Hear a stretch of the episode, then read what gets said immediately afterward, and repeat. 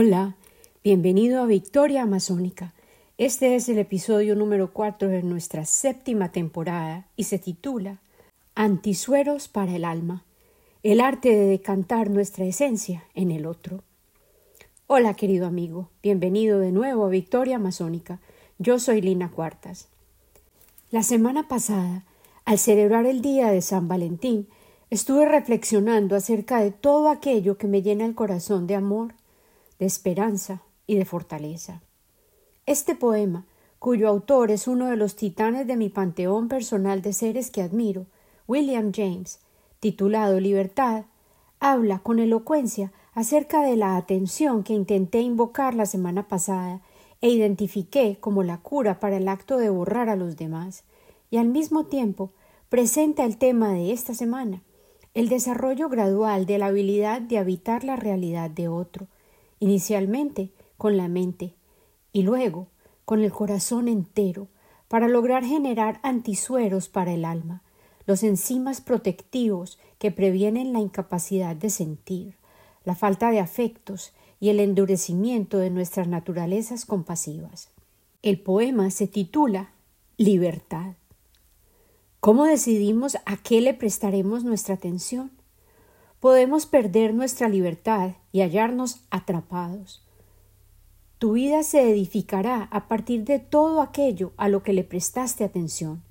Decide ahora mismo cómo vas a gastar ese recurso vital. Esa es la clave de la vida, la llave maestra del significado, de vivir una vida significativa. La semana pasada, precisamente el 14 de febrero, asistí a la última sesión de lo que inicialmente tomé como una clase de dos meses, ofrecida por la Cámara de la Compasión. El curso eventualmente se convirtió en una clase magistral acerca de cómo crear comunidad. La clase se titulaba Cómo ser un activista para nuestro mundo y la guiaba Ellen Serfati, quien logró guiarnos con una mano firme y gentil y nos convocó como una comunidad durante veinticuatro meses.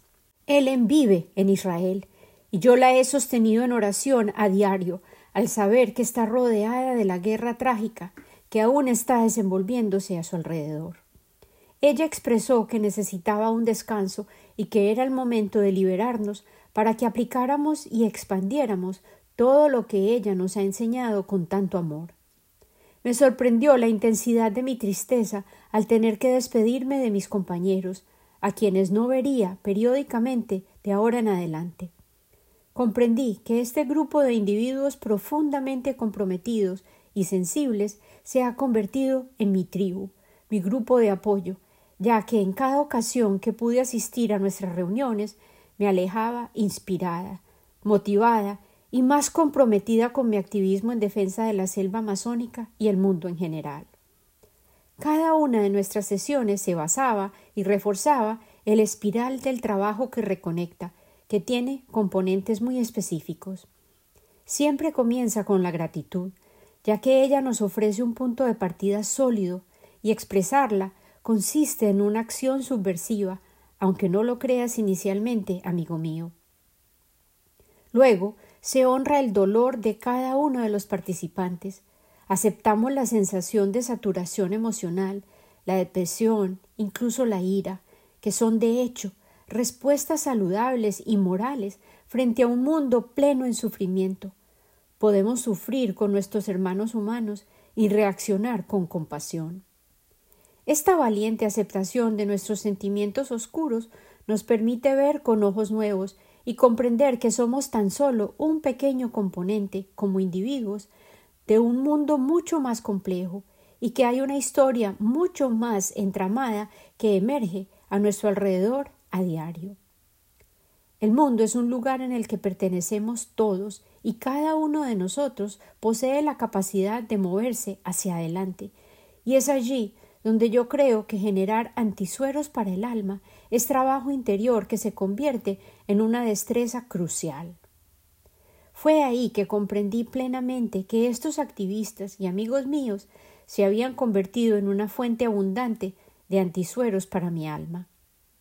La certeza de que ellos están diseminados por todo el mundo, cada uno en busca de maneras de mover los corazones, de expresar su desacuerdo, y en busca de modos nuevos de ver y crear cambios, me permitía transformar la negatividad y el pesimismo que tan a menudo hallaba en mera información en un archivo de datos que no lograría humedecer ni disminuir mi espíritu ni mis intenciones. Ahora permíteme que te explique a qué me refiero con el concepto de antisueros para el alma. Cuando viví en la selva amazónica, tuve el placer de conocer a un prestigioso serpentólogo, el doctor Juan Silva Ad.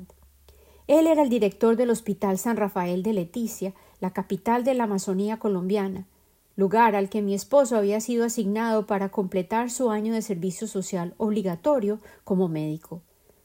Tal vez recuerdes que yo me fui para el Amazonas precisamente a acompañarlo en su año rural.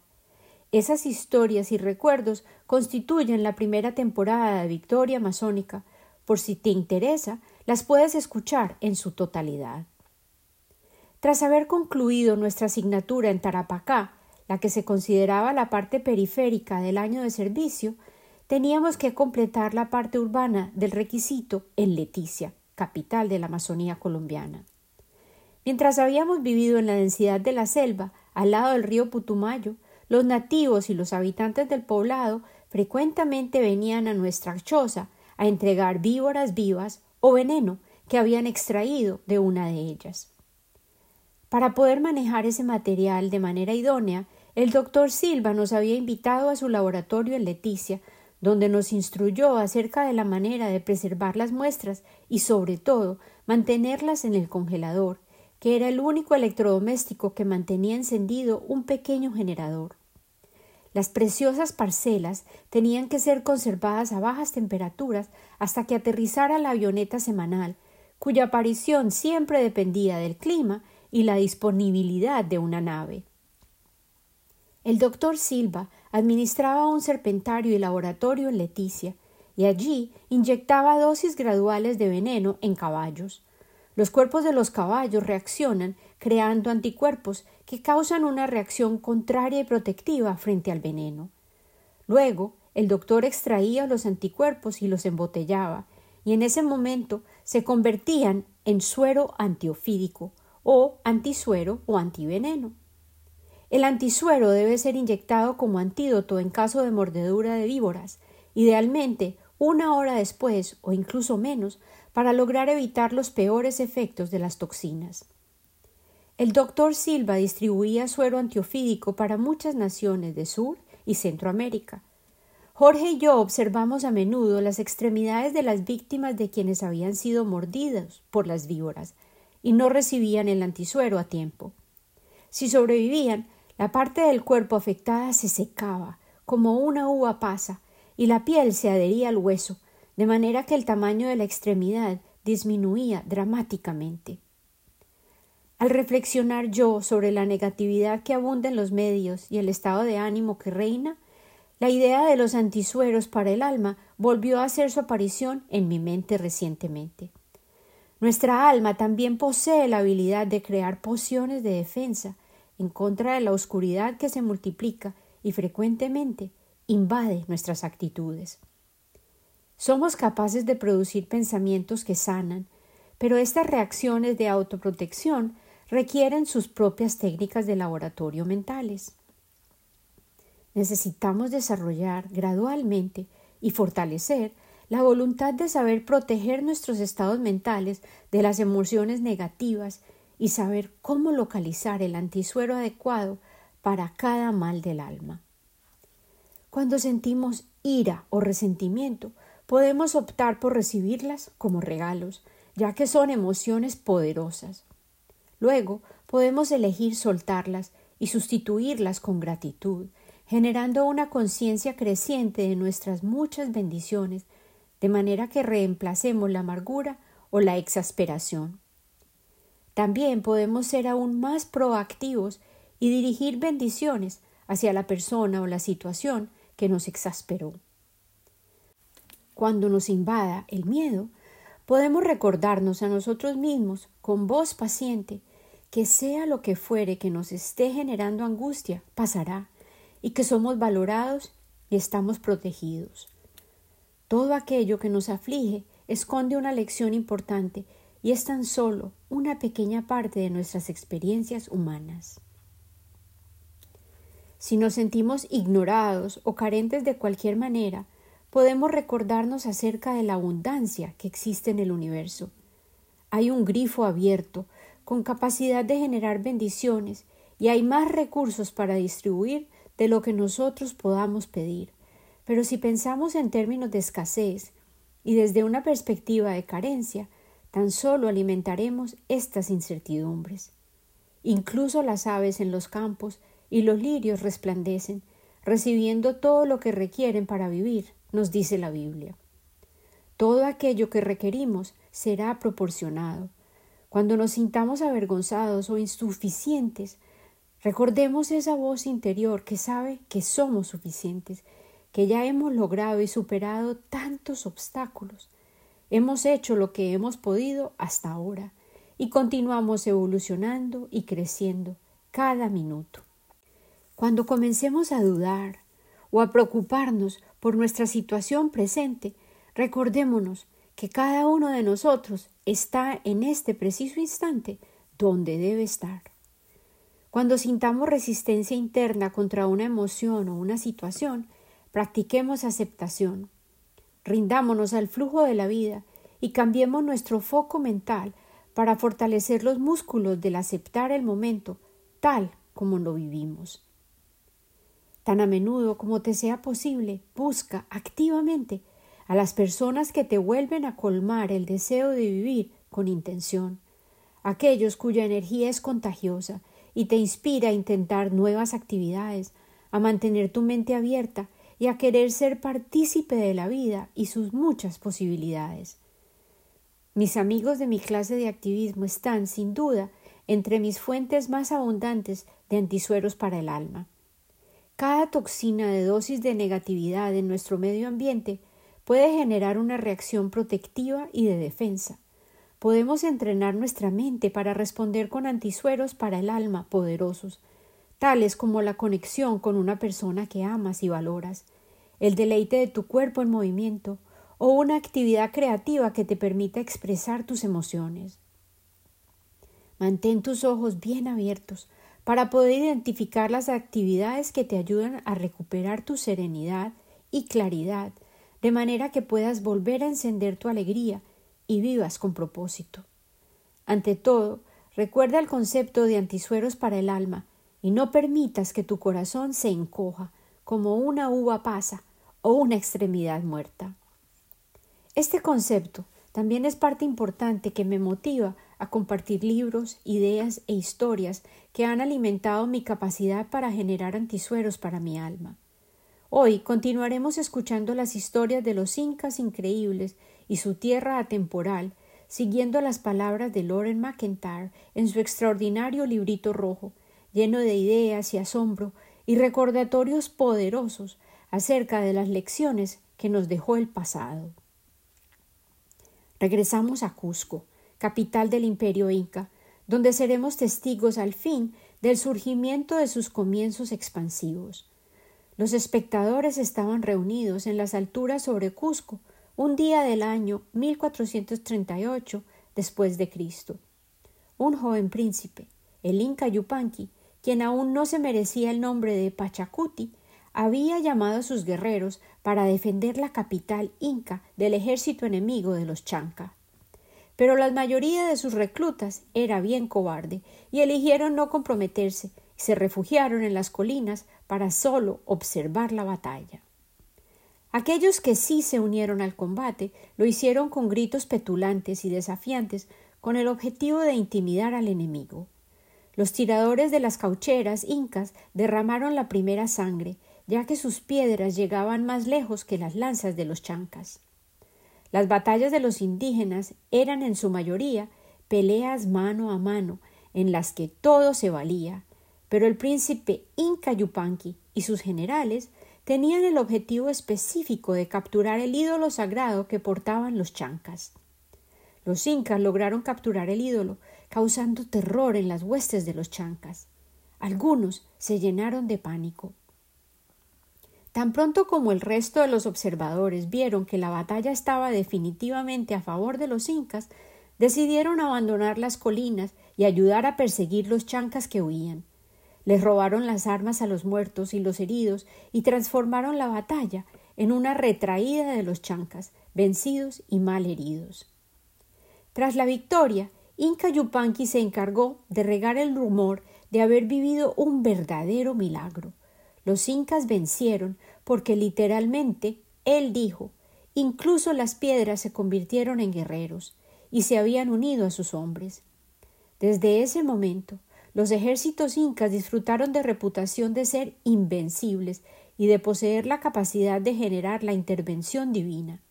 Se escondían detrás de las plataformas de batalla de piedras sagradas, a las que les ponían los nombres de guerreros inmortales. Durante los años siguientes, muchos enemigos de los incas se rendían, sin haber luchado, porque temían ser derrotados por los arqueros invisibles a quienes representaban las piedras sagradas. Una rima popular expresaba de manera brutalmente específica lo que les esperaba a aquellos que se atrevían a oponerse al poder de los incas. Beberemos chicha de tu cráneo, con tus dientes haremos un collar, de tus huesos flautas, de tu piel haremos un tambor, y luego bailaremos. Los guerreros victoriosos de Cusco rellenaron las pieles de los jefes de los chancas derrotados con cenizas y paja.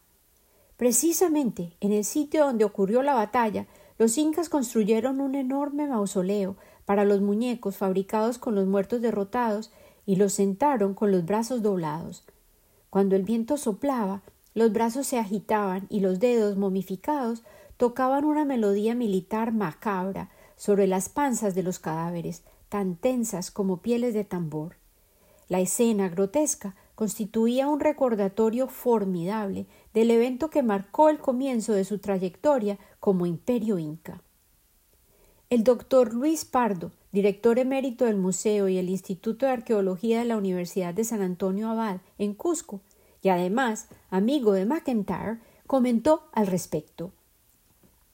El pasillo de los derrotados muertos con sus tambores melancólicos permaneció en el flanco del acceso a Cusco desde el oeste durante décadas, para que lo vieran todos los transeúntes e incluso los españoles que llegaron por esa ruta la hallaron un siglo después.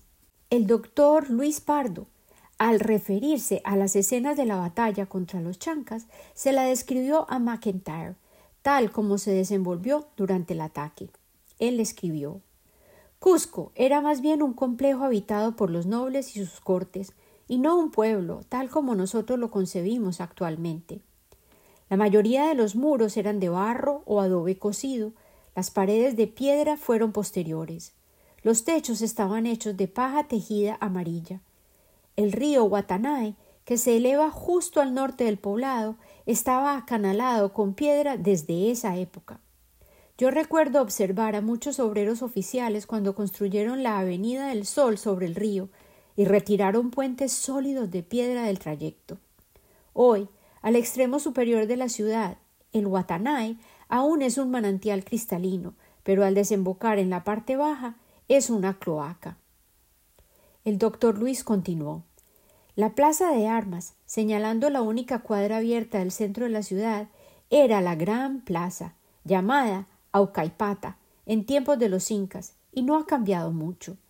Ya que Cusco era el centro religioso del reino, las ceremonias y los sacrificios se realizaban allí durante la mayor parte del año. En el día de la batalla, la plaza debe haberse visto desolada, sin peregrinos y sin llamas.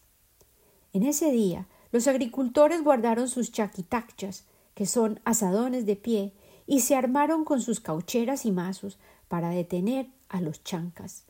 Todos, juntos, escribieron su capítulo en la historia de los Andes. Recordemos que el inca regente, Viracocha, había concedido la victoria a los chancas y se fugó de Cusco. Cuando escuchó de la victoria de Inca Yupanqui, estaba contrariado, porque él quería que otro de sus hijos, el príncipe Urcón, fuera el Inca. Inca Viracocha se rehusó a regresar a Cusco de su exilio autoimpuesto. Los regentes de Cusco, decidieron otorgar el ornamento de bolas rojas para la frente al atrevido y poderoso Inca Yupanqui. De repente, el joven defensor de Cusco se convirtió en un líder conquistador. Él regía una amplia gama de tierras altas entre los ríos Vilcanota y Apurimac, que era un área que constituía menos de la mitad del tamaño del lago Titicaca, unas tres mil doscientas millas cuadradas. Tal como si él anticipara el rol trascendental que el destino le tenía guardado, Inca Yupanqui se llamó a sí mismo Pachacuti, una palabra quechua que significa cataclismo. Pachacuti es una palabra compuesta, formada por el sustantivo pacha, que significa tierra, universo o tiempo del mundo, y el verbo cuti, que significa regreso, restauración o transformación. Algunos cronistas tradujeron el nombre como aquel que transforma la tierra. Pachacuti vivió para honrar ambas versiones de su nombre. El noveno líder de la dinastía inca amplió sus poderes para convertirse en el primer emperador inca. Su reino alteró el mundo andino de tantas maneras que las repercusiones de sus actos persisten hasta hoy. La sucesión de los incas, así como las transferencias de poder en la mayoría de las culturas y los escenarios humanos, frecuentemente estaba caracterizado por las luchas internas. Los cambios de poder desencadenaban resentimientos profundos. La tradición oral sugería que el padre o el hermano de Pachacuti lo emboscaron, pero sus guardas personales derrotaron a los asesinos. En venganza, Pachacuti retiró al príncipe Urcón de la lista oficial de la dinastía inca, de manera que los historiadores nunca supieron qué le sucedió al débil opositor. Ciesa de León, el soldado cronista, escribió que cuando inquiría acerca de la suerte de Urcón, todos aquellos a quienes interrogaba se reían a las carcajadas. Desde los días iniciales de su reino, Pachacuti se propuso reconstruir a Cusco como un monumento a la gloria inca y como el centro ceremonial que debía tener como fin impresionar a los peregrinos que acudirían desde muy lejos. Los artesanos de Pachacuti trabajaban en piedra. Como resultado, muchos de sus proyectos espectacularmente elaborados persisten tras cinco siglos de amenazas como terremotos, guerras y alteración urbana, la que comenzó desde el siglo XVI con la llegada de los españoles. Cada año, decenas de miles de visitantes viajan desde muy lejos para ver las ruinas. Un amigo de toda la vida de McIntyre, el almirante Alberto Jiménez de Lucio, le contó a Loren McIntyre que los edificios que había iniciado Pachacuti con su gran plan generaban muchos de los millones de los dólares que Cusco recibe cada año gracias al turismo. Alberto Jiménez era un marino de la Escuela Naval de Estados Unidos y graduado del Massachusetts Institute of Technology, y fue ministro de Industria y Turismo del Perú en la década de los setentas. Pachacuti diseñó su ciudad en la forma de un puma, honrando el culto común de muchas de las culturas andinas al felino. Las calles y las avenidas se cruzan en patrones semitrapezoidales. Las puertas, ventanas y los nichos también son trapezoides, más angostos en su parte superior, una característica que hace que la arquitectura de la época tardía del imperio inca sea distintiva. Los artesanos de la piedra incas trabajaban a partir de modelos de arcilla y a veces de piedra misma. Ellos partían las rocas creando pequeños agujeros y luego la forzaban con palancas para quebrarla. Sus herramientas eran principalmente de roca, martillos y hachas muy pesadas, pero también poseían cinceles de bronce y pulían las rocas con agua y arena laboriosamente. Las vías centrales, cada una de ellas proveniente del norte, sur, este u oeste, se encontraban en Aucaipata, que fue entonces la Plaza de los Ídolos y hoy en día es la Plaza Central de Cusco. Pocos rincones de la tierra han sido tan saturados con exultación, tragedia y sangre como Aucaipata. Tanto ídolos como momias de reyes fueron parte de los desfiles y las plegarias que se pronunciaron allí. Por lo menos cien llamas al mes se sacrificaban en los festivales habituales. De acuerdo a las crónicas coloniales, las ceremonias especiales y solemnes, elaboradas para la exención de plagas, sequías o cambios de acontecimientos en batallas o guerras, se ofrecían allí, y las ofrendas incluso sacrificaban niños elegidos para ese propósito. A veces, durante los festivales de abril que honraban a la realeza, los súbditos traían llamas blancas elegidas. Las decoraban a menudo con ropajes rojos y pendientes de oro en las orejas. Las llamas sagradas participaban en las ceremonias frecuentemente y se les permitía masticar coca, beber chicha y nunca la sacrificaban. Las llamas reales le ofrecían chicha a las deidades pateando jarras llenas de la bebida especial. Las ofrendas ceremoniales también incluían hojas de coca quemadas. Los prisioneros de guerra portaban grandes atajos de hojas y cestos llenos de plumas de aves de la selva y atravesaban a pie la plaza Aucaipata. Esa debió haber sido la escena cuando fueron a recibir a los ejércitos de Pachacuti que regresaban de sus campañas desde la selva. Ciesa de León escribió que avanzaron hacia la Amazonía, la imponente y empinada selva que se añadió al antisuyo, el cuarto del imperio que se hallaba en dirección este. Ciesa llamaba a esta región las montañas de los Andes, y los peruanos se referían a la selva simplemente como la montaña. De la raíz lingüística de la palabra antisuyo se deriva Andes, el nombre que se le otorgó al sistema montañoso más largo y el segundo más alto del mundo. Los guardas incas portaban mazos y escudos burdos y al regresar vivos de la selva llegaban felices, ya que sus túnicas se deshacían en la lluvia pertinaz y sufrían por las picaduras de las hormigas y las flechas certeras de los enemigos. En la profundidad de ese mundo oscuro, pleno en insectos, enfermedades y cerbatanas que arrojaban dardos con puntas envenenadas, los nativos de los altos Andes no hallaban campos abiertos donde sostener batallas como las que ellos conocían, tan solo hallaban laberintos enormes verdes y densos, sin horizontes. Envueltos en sombras, incluso al mediodía por la vegetación, la maleza escondía senderos invisibles para ellos. En su mente McIntyre se imaginaba a los guerreros en fila india, empujándose los unos a los otros, alzando los pies con terror y agazapados, temiendo hallar víboras venenosas o enormes constrictoras y arqueros desnudos escondidos entre la manigua. Los salvajes, ignorantes de la reputación de Pachacuti de disponer de ayuda divina, no dudaron en lanzar flechas de seis pies de largas entre los árboles y acertando en las pieles desnudas de los invasores, que, desesperados por el calor, se despojaban de su armadura de algodón reforzado. Los sobrevivientes que regresaron del terreno húmedo de la selva se quejaron frente a Pachacuti de las serpientes monstruosas que encontraron. Pachacuti envió una segunda expedición con una hechicera que los hiciera invulnerables frente a los reptiles. De todos modos, eventualmente, los incas ganaron debido a su pericia en las batallas y el arte de la persuasión. En otra de las campañas, Pachacuti avanzó hacia el Chinchaysuyo, el cuarto del reino inca ubicado al noroeste, densamente poblado.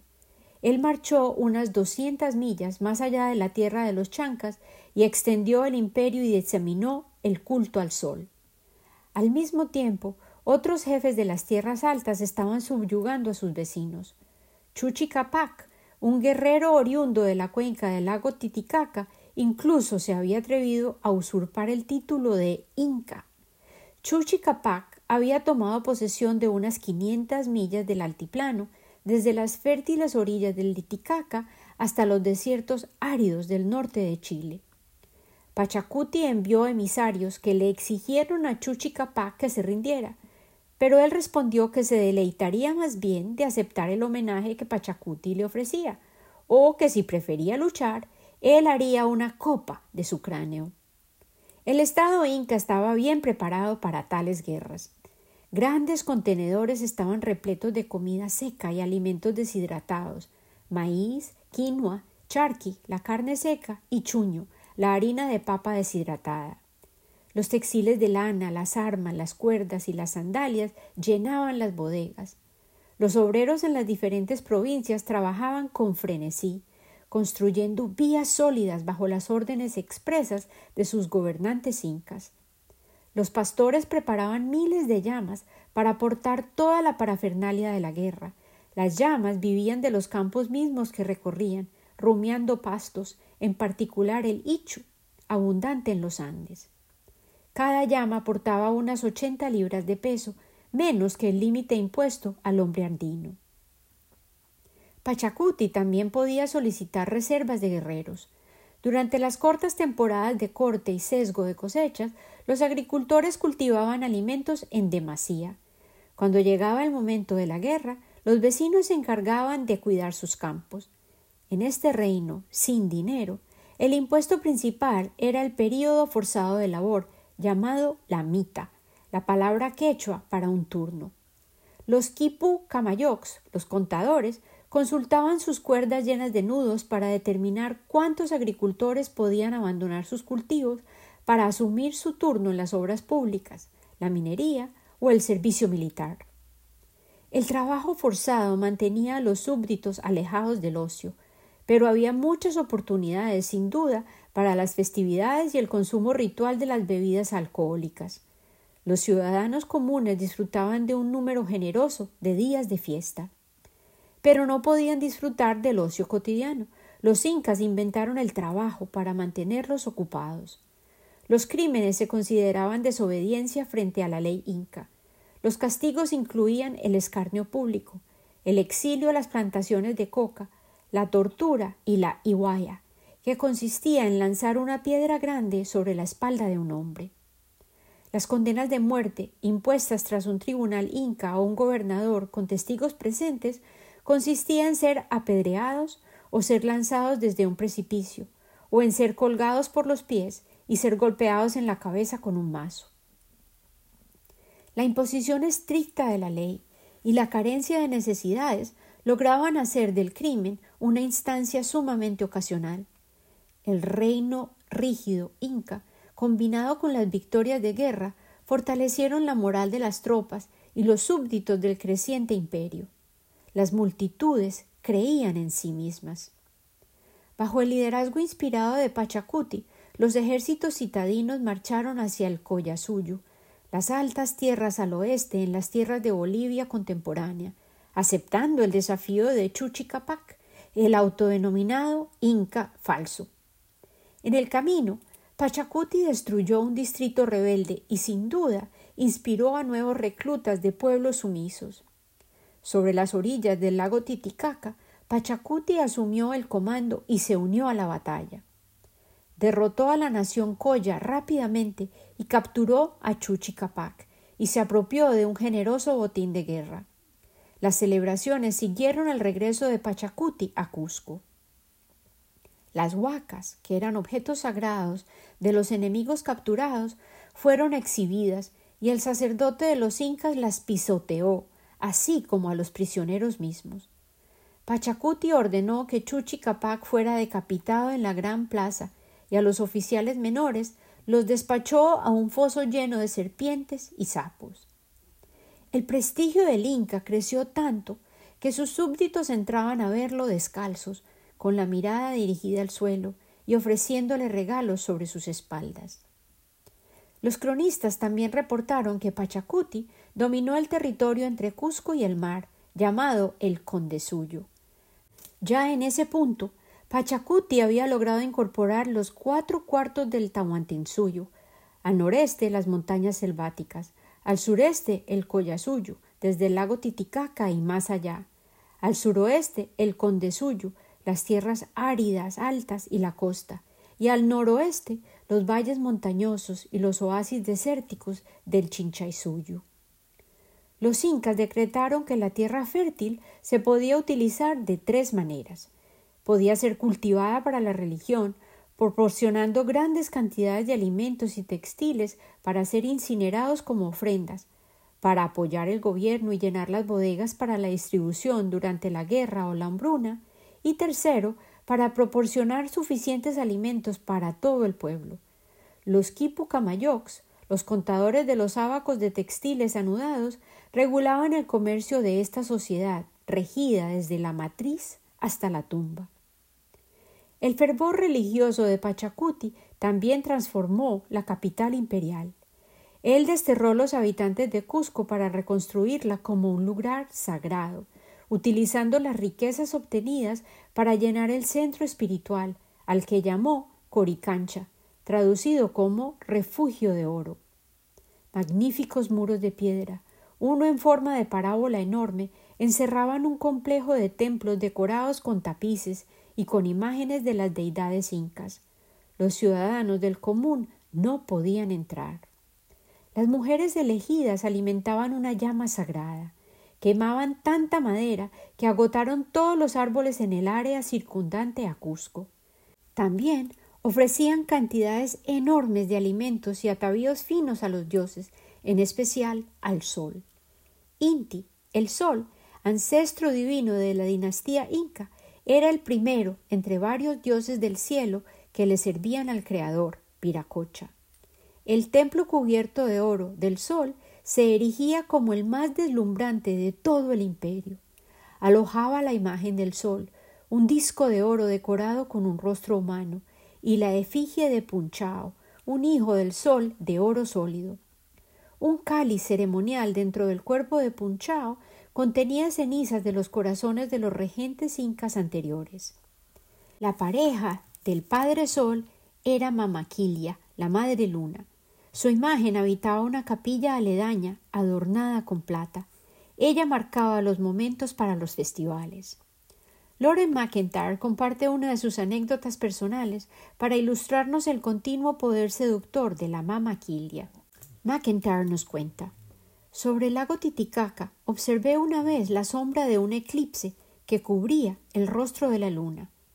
Un puma se está tratando de comer la luna, me dijo un pescador boliviano solemnemente, mientras detonaba voladores para asustar el puma.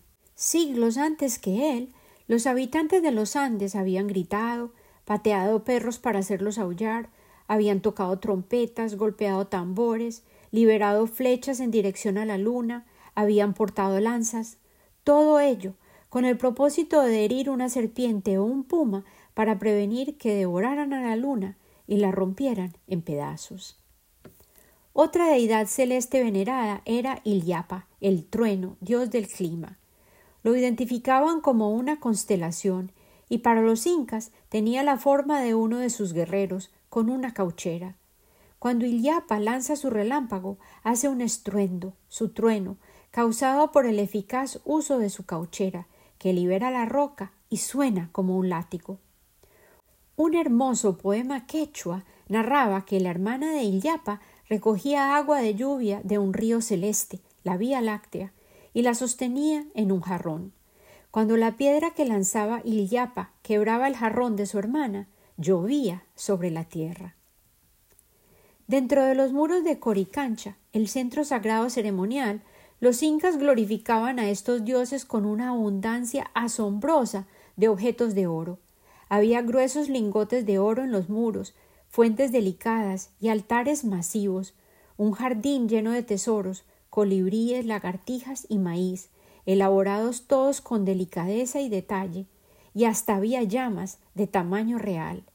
También había máscaras preciosas de oro que lucían ancianas que agitaban abanicos para alejar las moscas de las momias de los reyes, cubiertas de pies a cabeza de aún más oro.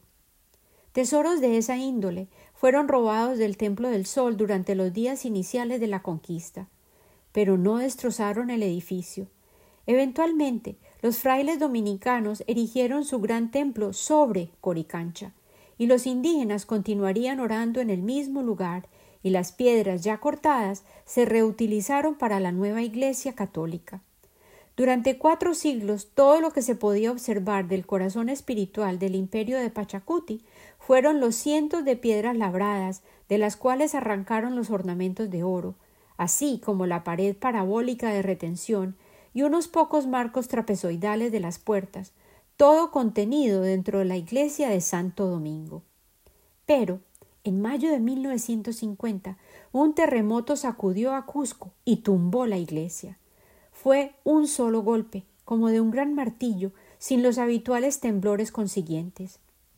Estas convulsiones erráticas causan derrumbe y tapan los ríos en los Andes cuando Pachacuyuchic, el dios de los temblores, se agita entre sus sueños. McIntyre tuvo la fortuna de ser testigo de lo que quedó después del movimiento telúrico de 1950. Él nos cuenta. Al entrar a Cusco, poco después de ese tremendo sacudón en 1950, tratando de encontrar mi camino entre los bloques de piedra que habían caído desde los muros incas como grandes dados negros arrojados sobre las calles empedradas, vi que este había sido el terremoto más fuerte desde los días del reino de Pachacuti. Los edificios coloniales se doblegaron y se desplomaron. Sus habitaciones de segundo piso, con los muros frontales destruidos, quedaron abiertos a las calles y las plazas, como si fueran escenarios de teatro. La iglesia de los dominicos había sido arrasada. No era la primera vez, le comentó a McIntyre un sacerdote, pero definitivamente era la peor. Después de que retiraron toneladas de escombros y comenzó la restauración de la iglesia de Santo Domingo, algo maravilloso emergió de toda esa destrucción. Debajo de la iglesia, varias estructuras originales de Coricancha emergieron, intactas. Sus paredes espléndidas habían resistido frente al tiempo e incluso al terremoto. Irónicamente, algunos de los más bellos trabajos de piedra habían sido protegidos precisamente por el acto de construir la iglesia de Santo Domingo directamente sobre ellos. Coricancha aún permanece bajo restauración, aunque la falta de fondos y la masa circundante de la iglesia católica reconstruida obstruye los progresos. Los monjes dominicos han abandonado sus celdas, que eran los santuarios de los incas, que ellos ocuparon durante cuatrocientos años, y los han abierto a los turistas.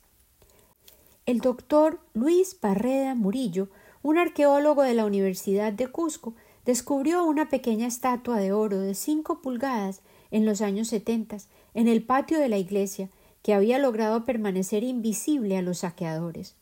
Él afirmó Tuvimos la fortuna de hallar esta reliquia, parte de uno de los más ricos tesoros del arte de los orfebres incas. Los edificios de Cusco fueron el lugar donde Pachacuti almacenó los modelos de arcilla de sus diseños y posiblemente los quipús que llevaban las cuentas de los territorios conquistados y deben haber sido un lugar sumamente ocupado en los años 1450. Con un estimado de población de un millón de ciudadanos, un espíritu de conquista y el fin de impresionar nuevos creyentes para el culto al sol e incorporar su modo de vida a aún más súbditos, Pachacuti continuó en persistir en sus campañas. Pero, al envejecer, administraba los asuntos del imperio desde Cusco, mientras sus generales, casi todos parientes, lideraban las conquistas. Pachacuti le prestó sus propias armas de oro a su hermano, Capac Yupanqui, durante un intento de dominio liberado por setenta mil hombres al densamente poblado Chinchaysuyo, al noroeste de Cusco. Los emisarios, enviados previamente, habían preparado el camino tan bien de manera que inicialmente Capac Yupanqui no halló mayor resistencia. Incluso los chancas, antes enemigos mortales, se unieron a su ejército y lucharon tan bien que superaron incluso a los incas. Luego, temiendo traición, todo el batallón chanca, hombres, mujeres y niños, huyeron hacia el norte, hacia el nacimiento del Amazonas, mucho más allá de Chachapoyas. En vano Capac Yupanqui los persiguió durante cientos de millas sobre las montañas, más allá del límite de objetivo de conquista impuesto por su hermano Pachacuti. Luego, Capac Yupanqui regresó, obstinado en derrotar a Cajamarca, un aliado del formidable reino de Chimor, que regía en la costa norte del Perú. La captura de Cajamarca, un nombre por siempre ligado al colapso del imperio inca, vaticinó la caída definitiva de Capac Yupanqui. Al asistir a la celebración de lo que él llamó su victoria, se ufanó de que él había obtenido más territorio que su hermano. Pachacuti ordenó que Capac Yupanqui regresara a casa. De acuerdo a las instrucciones de Pachacuti, Capac Yupanqui fue decapitado antes de llegar a su encuentro. ¿Y por qué? podrías preguntarme. Capac Yupanqui se había atrevido a ir demasiado lejos, más allá de lo que le habían instruido, y había permitido que los chancas escaparan. Además, el regreso de héroe triunfante con su ejército pudo haber puesto en peligro el mandato de Pachacuti, quien deseaba, de todas maneras, que el honor de esa conquista hubiera sido adjudicado a su hijo favorito y heredero elegido, Tupa Inca Yupanqui. Por tanto, desde ese momento y hacia adelante, Tupa Inca lideró campañas importantes y se convirtió en uno de los conquistadores más osados y formidables de la historia. Pachacuti concluyó su larga vida perfeccionando el arte de la administración imperial, movió poblaciones e incorporó nuevas comunidades a la gran cultura, el contenedor inca, con el propósito de unificar los lenguajes y las costumbres. Con el propósito de establecer un censo y cobrar impuestos, el Inca dividió la vida humana en doce etapas, desde la infancia hasta la vejez. También enfatizó leyes que regulaban los viajes, la vestimenta, los matrimonios, el culto y los comportamientos adecuados. Pachecuti continuó construyendo a Sacsayhuamán, la fortaleza que aún domina las alturas que rodean y otorgan una vista panorámica de Cusco desde el norte. Él ordenó que se enviaran veinte mil hombres desde todas las provincias, reportó Ciesa de León, cuatro mil para extraer las piedras y cortarlas, seis mil para transportarlas y el resto para darle forma a las piedras y erigir los muros y las torres. Garcilaso de la Vega describió la fortaleza como un testigo idóneo de la majestuosidad de los incas y de las increíbles proporciones logradas. Era tan extraordinaria que parecía como si la magia presidiera sobre la construcción de tal estructura, un logro más asombroso que las siete maravillas del mundo, construida con elementos que parecían ser parte misma de la montaña y no meramente piedras amontonadas. Sacsayhuamán era tan monumental que los observadores de diferentes épocas han reforzado el mito de que tan solo seres sobrenaturales pudieron haberla construido. A los ojos de los españoles, los indígenas les parecían seres ignorantes y carentes de creatividad.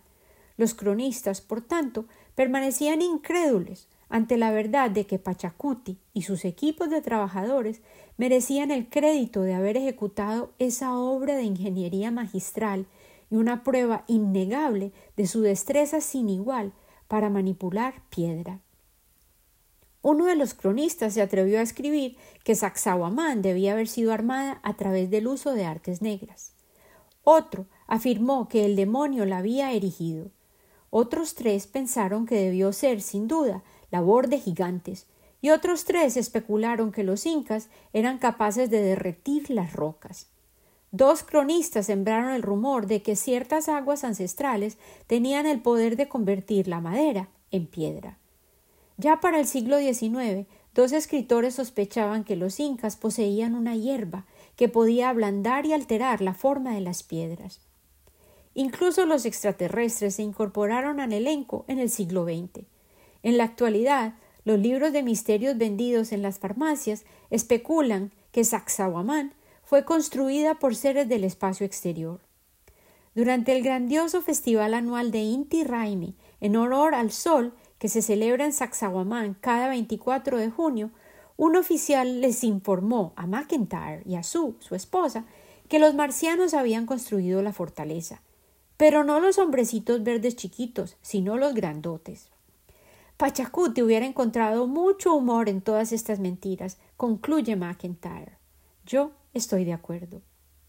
Los anticuerpos para el alma incluyen el humor, la capacidad de ver el lado liviano de la vida y la voluntad de aprender de la historia vivida de nuestros ancestros, quienes a menudo han sido olvidados o convenientemente ignorados por completo, debido a la estrechez de mente de quienes escribieron la historia, o quienes se autoproclamaron los árbitros que determinaron quiénes tenían los derechos a contar las historias y legitimaron los prejuicios y las distorsiones que se consignaron como verdades que no se podían cuestionar.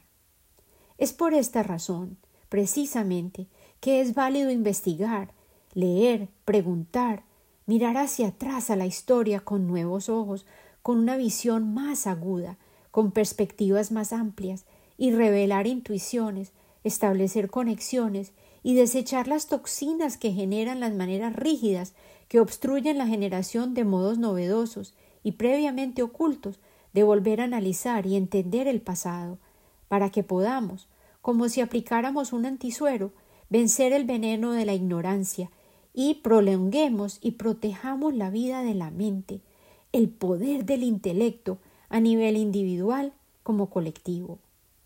Podemos aprender como estudiantes de la humanidad en pleno los unos de los otros y las culturas pueden, de hecho, aprender de modelos ancestrales de existencia, intercambiar ideas, reutilizar estrategias y contenedores de sabidurías y aprender, volver a incorporar conocimientos, adaptar y transformar ideas.